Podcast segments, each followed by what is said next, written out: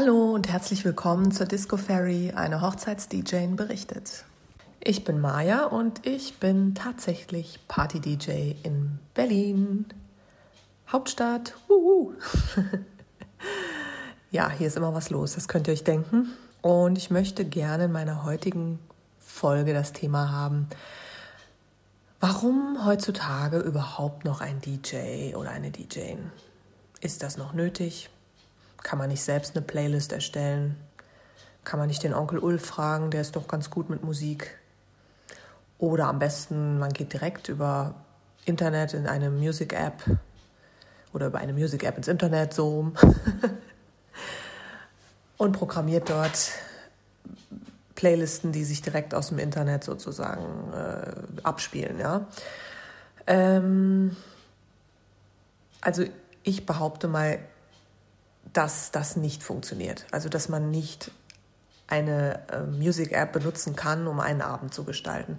Ich sage jetzt bewusst Music App. Es gibt natürlich ganz bekannte, also ich nenne jetzt nur ein paar Beispiele, damit keiner bevorzugt ist. Spotify, Deezer, Tidal, äh, Apple Music, oh Gott, es gibt sicherlich noch einige mehr, von denen ich jetzt gar nichts weiß oder die mir jetzt gerade nicht einfallen wo man eben online Musik streamen kann. Und zum Privatgebrauch, da sage ich überhaupt nichts, sind die super. Also ich liebe das selber, wenn ich da online bin und dann neue Musik entdecke und dann weiß die App schon, was ich mag und dann schlägt sie mir neue Sachen vor und also es ist einfach für mich auch ein super Zugewinn. Und ich habe immer Zugriff auf die neuesten Charts und alles. Also es ist einfach toll, ja. Aber als DJ, nein, rate ich jetzt mal ab. Und das nicht nur, weil mein Job ist, der Party-DJ zu sein oder die Party-DJ in dem Fall, sondern weil ich einfach daran glaube, dass da ein Mensch stehen muss. Und ich glaube auch, dass sich da auch in Zukunft nichts dran ändern wird. Egal, wie gut die Programme werden und wie toll die dann irgendwann rausfinden, was Leute mögen oder Sachen zusammenmischen oder sich überlegen anhand ne, so von Tipps, die sie haben, so was könnte das sein, was dir noch gefällt und so weiter, glaube ich trotzdem daran, dass da ein Mensch stehen muss, der eben das hat, was ein Mensch hat oder haben sollte. Ich sage jetzt nicht, dass alle Menschen das haben, um Gottes Willen. Also wir sind ja alle verschieden und die einen haben das mehr, die anderen weniger. Aber ein Mensch, der in dem Falle Party-DJ ist, wie ich, sollte das meines Erachtens haben. Und das sind so Sachen wie Einfühlungsvermögen und Empathie und die Energie im Raum so ein bisschen spüren und die Zeichen beachten, was da gerade abgeht und was gebraucht wird, zu welcher Minute und so weiter. Und das ist einfach was, also wenn ich da stehe zum Beispiel und schmeiß so die ersten Songs in den Raum, also sprich, ähm, es geht jetzt los mit der Party, ne? so, und die Musik wird schneller und lauter oder vielleicht gab es auch bei einer Hochzeit den Eröffnungstanz und dann geht es richtig los dann schmeiße ich halt die ersten Lieder so in den Raum, habe mich vorher darüber informiert, vielleicht mit dem Paar darüber geredet, was sie gerne hätten, oder ich entscheide das selbst und das wirklich anhand dessen, was ich so beobachte, ne? welche Leute ich da sehe, wie alt die sind, was das für Leute sind und so weiter. Ich probiere einfach aus und ich habe natürlich ein paar Songs, die sind so allgemeingültiger als andere. Also die machst du und dann weißt du schon so, ja, das gefällt sehr vielen Leuten oder das ist sehr massenkompatibel, ja. Und natürlich fängt man dann eher mit so Sachen an, um erstmal die Leute zu fischen, ne? zu gucken, wer kommt dann. So, und dann mache ich dann so eins, zwei, drei Lieder und dann gucke ich schon mal, was passiert. Manchmal, klar, wenn die Leute total tanzwütig sind, dann stehen die ab Minute eins auf der Tanzfläche und gehen voll ab und finden es super geil und die Stimmung ist direkt oben und es geht los. Oft ist es aber auch so, und das ist auch verständlich, weil eben Öffnungstänze relativ früh am Abend stattfinden. Also ich sag mal so grob zwischen 8 Uhr und 10 Uhr immer so im Schnitt, ja, je nachdem, wer das wie möchte, dass da halt einige Leute noch gar nicht so richtig bereit sind zum Tanzen. Ja, die haben vielleicht einfach noch keinen Bock oder die haben noch nicht genug getrunken oder wollen jetzt noch mit dem einen Onkel quatschen oder so. Also ist einfach noch nicht der Moment, wo sie sagen, jetzt gehe ich auf die Tanzfläche. Und nichtsdestotrotz, ich schmeiß meine Lieder da rein, ein paar Leute kommen, andere nicht. Vielleicht kommt auch in den ersten ein, zwei Lieder gar keiner, vielleicht auch länger. Also es ist total unterschiedlich, will ich damit sagen. Und dann beobachte ich, beobachte ich die Leute, Knoten in der Zunge, Ähm, also ich gucke mir das so an, was da passiert. Ne? Also auf der Tanzfläche natürlich und vor allem auch im Raum. Ja, also klar, wenn du jetzt einen Raum hast, der reine Tanzfläche ist, dann wird es schwieriger, weil dann kommen die Leute halt von draußen nur rein, wenn sie tanzen wollen. Aber meistens hast du ja so eine Kombi, dass dann der Rest der Leute irgendwo am Rand steht und schon mal beobachtet und guckt, was du da machst oder zuhört und dabei redet und so. Oder in irgendeiner Ecke oder so. Und da kann man ganz viel beobachten, weil dann sieht man schon, der eine oder andere wackelt ein bisschen mit dem Fuß, der nächste, der tänzelt schon so auf der Stelle und äh, no, so, der andere wippt mit dem Kopf, was auch immer. So, daran erkennt man dann schon mal, ah, das, was ich mache, kommt zumindest gut an, also es fühlen sich alle wohl, aber es ist anscheinend noch nicht so der Moment für die, für die Leute, dass sie jetzt gleich auf die Tanzfläche rennen was auch völlig okay ist. So, aber es gibt mir natürlich Hinweise.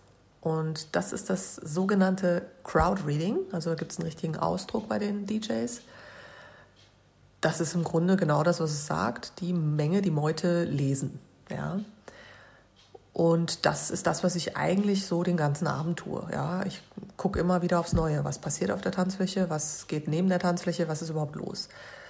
Und das ist eigentlich auch mit der Hauptanteil, ja. Ich meine, klar, natürlich, du musst deine Musikbibliothek kennen, du musst dich gut auskennen, viele Sachen kennen, äh, auf alle möglichen Geschmäcker eingehen können und auch wissen, wenn jemand zu dir kommt und sich was wünscht, dass du dann nicht sagst, hm, was, habe ich noch nie gehört.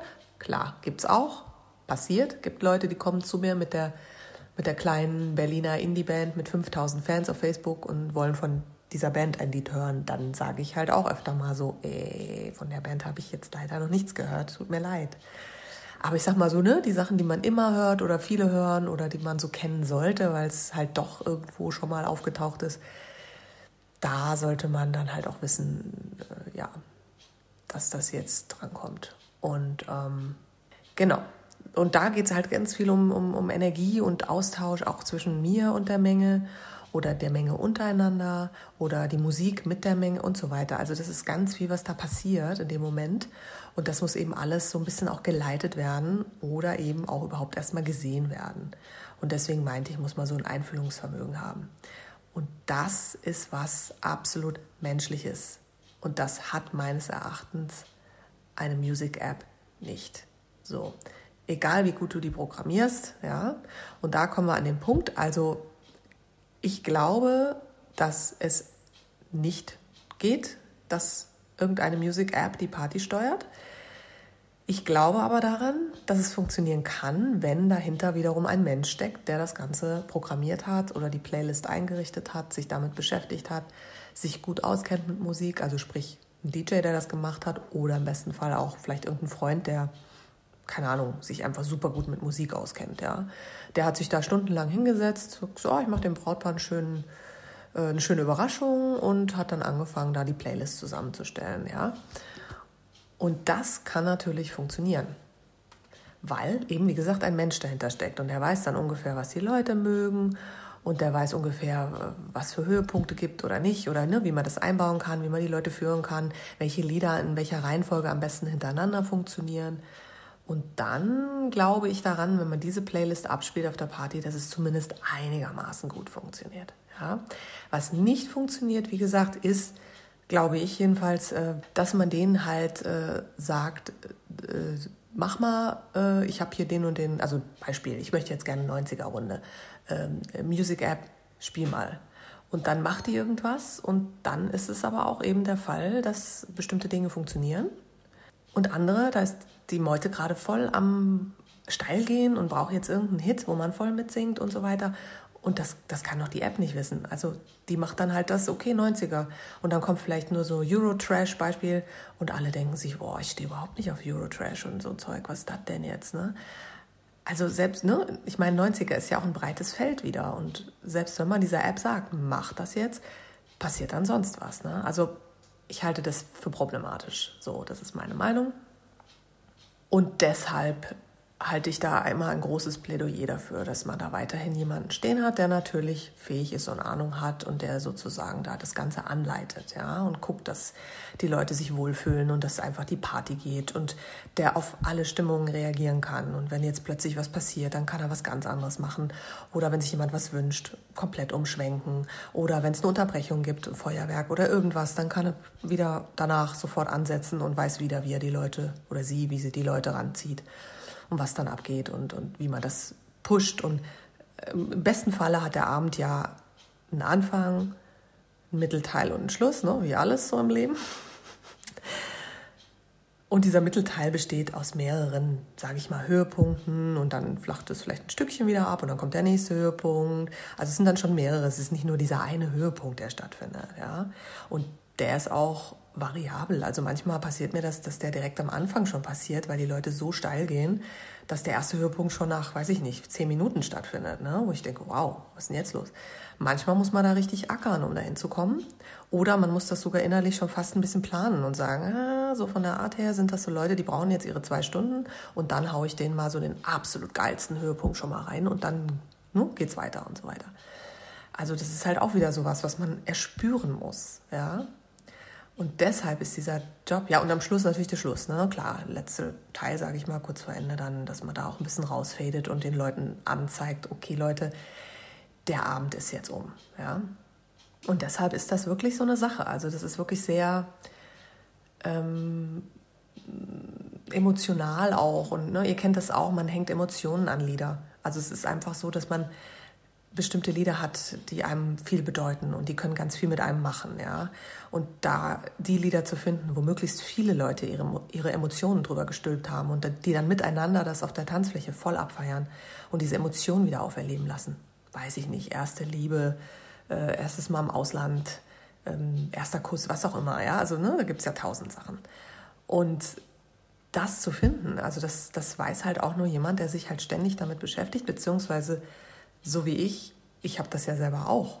Ja? Ich habe das auch erlebt, dass ich mich auf Partys gar nicht bewegen wollte, weil die Musik okay war, aber jetzt nicht, dass es mich jetzt voll gerissen hätte. Und dann kommt plötzlich irgendwas, was ich geil finde und plötzlich stehe ich als Erster auf der Tanzfläche und gehe voll ab, ne? weil ich sage, boah, das ist jetzt voll meine Jugend, Hammer, also dass ich dieses Lied mal wieder hören darf, geil. Ja? Und das ist genau das, das zu treffen. Und da bin ich der vollsten Überzeugung, dass es dafür einen Menschen braucht, der das steuert und im besten Fall jemanden, der sich wirklich mit der Materie auskennt. Und ob das jetzt ein DJ oder ein DJ ist oder eine Coverband, eine geile Coverband, völlig okay, natürlich. Bei der Band natürlich dann auch wieder darauf achten, dass es eine sehr gute Band ist, die wirklich weiß, was sie da tut, die Hammerinstrumente hat, eine super Sängerin oder Sänger, ähm, ja, einfach wirklich auch wieder Ahnung von der Materie hat und da auch die Stimmung des Publikums mitreißen kann und führen kann. Das ist eigentlich so das Hauptding. Ne? Neben diesem, sag ich mal, Knowledge dieser ganzen Musik kannst du diese Leute führen. Und mit führen meine ich wirklich energetisch führen und mit ihnen zusammen in, diese, in diesen Ping-Pong gehen. Ja? Geben, nehmen, nehmen, geben. Ja? So, das ist mein Thema für heute. Deswegen braucht man einen DJ oder eine DJ heutzutage noch auf einer Party? Ein großes, dickes Ja.